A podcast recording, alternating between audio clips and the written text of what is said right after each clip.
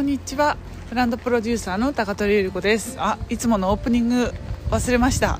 自分ブランドが作れるラジオ。ソーシャルメディアで生まれないあなたらしさが輝くためのマーケティングやブランディングのティプスをお届けしている番組です。ということでゆり子です。皆さんいかがお過ごしでしょうか。私本日はですね、えー、コープスイスにも盛況があるんですね。コープに今買い物行って帰っている途中であります。少しずつね一日が長く感じるようなあの一日というか、ね、日がね長くなるようなぐらいね明るい時間がだいぶ長くなってまいりました。ちょっと嬉しいですね。今夕方の5時なんですけれどもまだ外が明るくてちょっと嬉しいですね。もう冬は真っ暗であるともう全然気分が乗らないんですけれども明るいとやっぱり気分が違いますね。はい。余談はさておき今日ですねちょっと近況報告があってこの音声を収録しています。何かと言いますと私ずっとね、えー、ジムをジムに行きたいと思っていてなかなか行けなかったんですけれども昨日やっと行けることができました。パチパチパチパチ。今年やってみたかったことのうちの一つちょっとチェックリストにチェックが入りましたよ。はい。でどうだったかというとまあ程よい汗と程よい肉体疲労が今も残っている状態なんですけれどもまあ行ってよかったですね。でもねこの行ってよかったこのきっかけは友達がね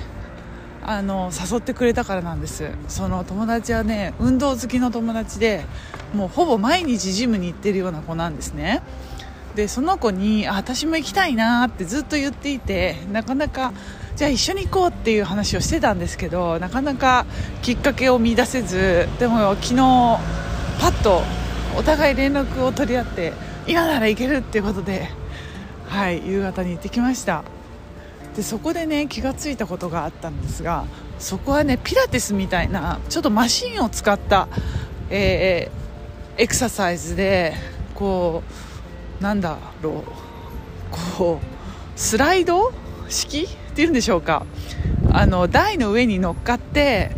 こう足にベルトを引っ掛けてですね紐に引っ掛けてこう円を描くようにってこの音声だけで伝えるのは非常に難しいんですけれどもとにかくですねそのマシンを使った、えー、ピラティス風のエクササイズでした。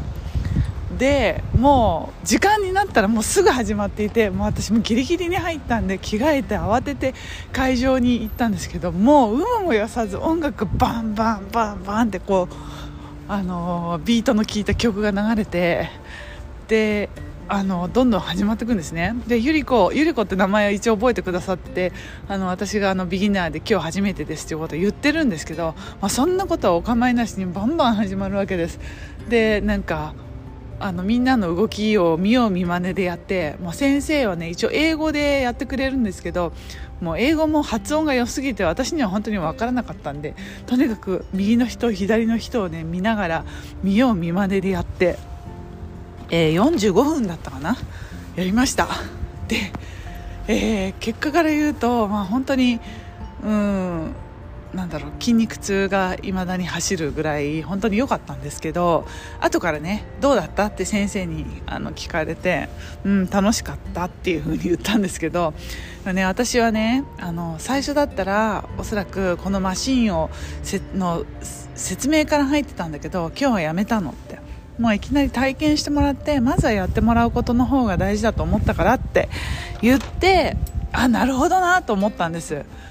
これ日本のねジムとか日本のやり方って多分最初の体験で30分ぐらい機材の説明とかそのなんだろうお試しの時って説明で終わることって多かったりしたことを思い出したんですね。で私はせっかちだからあのその説明の時間が待てなくって若干なんかイライラしてたこともあったんですけどせっかちだから。だけどいきなり始められるとそれはそれで動揺してたんですけどまあでもねやった感がもっとこう増した感じがしたんですよね。やっぱりね習うより慣れろっていうんですか？これちょっと違うのかな表現が。まずはやってみる。つべこべ言わんとやりなさいっていうことを先生は言いたかったんだと思うんですけどでも本当にそれでいいんだなって思ったんですよね。でその後終わってからまあちょっとフォローアップの説明を受けて一応終了するんですけれどもなんか私がブランディングのサービスでやってることとすごく似てるなって思ったんですよ。もうなんか動きながら行動していかないと行動していきながらいろいろ見えてきたものがあってで見えてきたらまた修正をするっていうことをもう何度も何度も繰り返すっていうことをやるっていうねまあちょっと先の見えない風に見えるかもしれないんですけどでもそれがね一番の近道なんですよね。磯川周りですよ。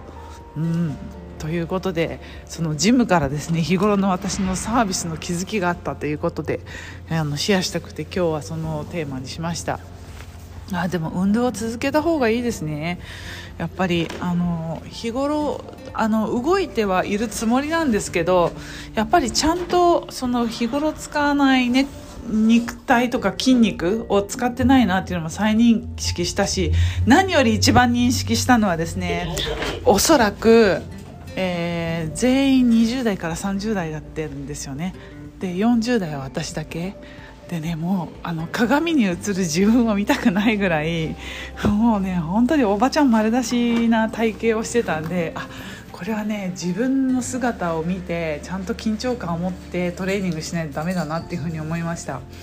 これもブランディングと一緒ですね。外からどういうふうに自分が映っているのかっていうのをちゃんとこう見る。客観的に見るっていう。嫌ですよやっぱり客観的に見るの。自分見るの怖いから。だけどやっぱり嫌なものもちゃんと見つめた上で行動し続けていかなきゃいけないなっていうふうに思ったジムの体験でございました。ということで皆さんもスポット来てますか？何かあったらぜひぜひ公式 LINE でメッセージを教えてくださいね。ということで最後まで聞いていただきありがとうございました。また次の音声でお会いしましょう。またね。チュース。